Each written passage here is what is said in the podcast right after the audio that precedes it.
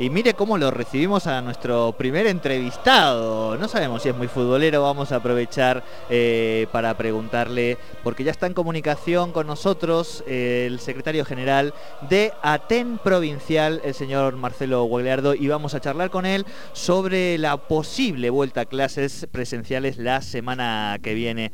Marcelo Guagliardo, muy buenas tardes, te saludan Soledad Brita Paja y Jordi Aguiar. Bienvenido a Tercer Puente. ¿Qué tal? Buenos días, buenas tardes, perdón, a vos y al equipo y obviamente a la audiencia, ¿no? Muchísimas gracias por atendernos, Marcelo. Soledad te habla, ¿cómo estás? Eh, decíamos que está esta posibilidad, primero vamos a preguntarte, estuvimos también, eh, sabíamos de las asambleas, eh, pero queríamos primero preguntarte por esta posible vuelta a clases presenciales. Se supone que va a empezar la semana que viene, aunque se adelantó que va a ser por algunos grados y, años de, de secundaria y de primaria. Sí, esto es un anuncio que hizo ayer el gobernador de la provincia, que obviamente eh, no ha pasado por el Consejo Provincial de Educación, por eso los vocales, nuestras vocales en representación del sindicato hoy han presentado un escrito ante la presidenta del Consejo planteando su posición con relación a este tema.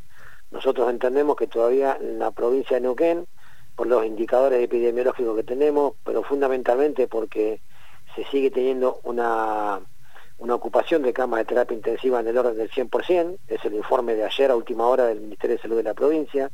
Esto quiere decir que hay un sistema de salud que está con un extremo, digamos, una situación crítica desde el punto de vista de la demanda hospitalaria, eh, y es por eso que teniendo ese, ese indicador como uno de los causales para determinar que una región de la Argentina está en lo que se denomina zona de alerta epidemiológica, no debiéramos tener ninguna actividad de tipo presencial. Eh, y junto con otras medidas que tiendan a, em, de alguna manera, descomprimir la presión que hay sobre el sistema de salud. Lamentablemente la lectura que hace el gobierno provincial es otra, nosotros obviamente vamos a insistir con esto porque no vamos a permitir que se ponga en riesgo a docentes, estudiantes, familias y a la comunidad en general. Claro. Marcelo, cuando decís eh, vamos a insistir con esto, sería eh, el, martes este anuncio del gobernador. Finalmente, desde el gremio no lo acompañarían. No, nosotros vamos a sostener las, las actividades no presenciales. Es decir, la, actividad educativa sigue funcionando, las escuelas eh, en el modo no presencial siguen activas, seguimos trabajando donde se puede con virtualidad, donde no se puede se está haciendo llegar material a nuestros estudiantes, pero no eh, existe la condición objetiva, por una cuestión de cuidado, por una cuestión de no poner en riesgo a, un sector muy amplio de la población en una situación que, insisto, no la decimos nosotros, la denuncian los mismos efectores de salud, que dicen no tenemos lugar, estamos en un 100% de ocupación y es una situación sostenida que pone al sistema en una situación de estrés eh, muy compleja y que las situaciones se resuelven con un enorme esfuerzo de quienes eh, tienen a su cargo la atención de los distintos tipos de afecciones que llegan a los hospitales. Ya no hablamos siquiera de lo que puede ser consecuencia de COVID, sino un accidente de tránsito. Hoy es una complicación seria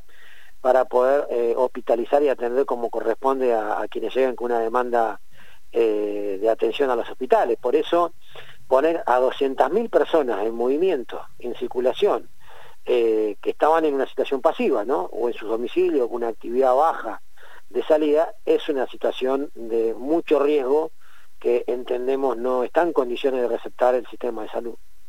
Claro. Eh, y en ese sentido, eh, ¿van a analizar el posible inicio quizá en algunos en algunos lugares, digamos, del sistema o de las provincias donde los, casos estén un poquito o no esté tan crítica la situación de salud? No, la situación de, la atención hospitalaria es crítica en todo el territorio provincial. No hay una sola localidad que tenga disponibilidad, porque el informe de 100% de ocupación es el informe provincial. Entonces, eh, no hay ninguna localidad de la provincia que tenga, esté en condiciones de recibir pacientes que requieran hospitalización eh, por el motivo que sea. Y esto no lo digo yo, no lo dice ATEN, lo dice el informe de anoche, de las nueve de la noche, del Ministerio de Salud de la provincia, ¿no? Eh, por eso es que nosotros entendemos que en estas condiciones es muy riesgoso eh, no solamente de la presencialidad, sino eh, permitir que haya actividad en espacios cerrados, ¿no? Se, habilitó la posibilidad de que la reunión en la eh, religiosa, de algunas actividades recreativas, y los aforos no se van a controlar. Entonces, una situación que venía mejorando en términos de la baja de contagios, que este es el dato alentador de últimas de las dos semanas, de estas últimas dos semanas, apresurando esta decisión lo que va a hacer es que en el término de dos semanas probablemente estemos en un escenario similar al que teníamos hace 15 días atrás. Y eso es lo que me parece no quiere nadie, ni los comerciantes, ni las personas que están dependiendo de la situación sanitaria para poder trabajar. O sea, cuanto antes eh, mejore esta situación es mejor para todos, pero para eso hay que seguir teniendo medidas de restricción que favorezcan que se desestrese el, el sistema sanitario, ¿no?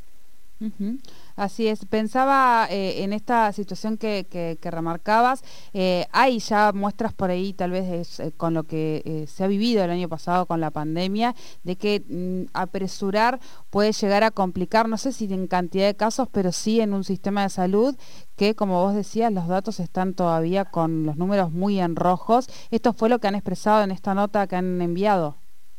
Eso es lo que expresa el documento que presentaron las vocalías gremiales ante el Consejo Provincial de Educación y entendemos que hay fundamentos sobrados, ¿no? Eh, y que son fundamentos tomados de la, de, la información que genera el mismo Estado.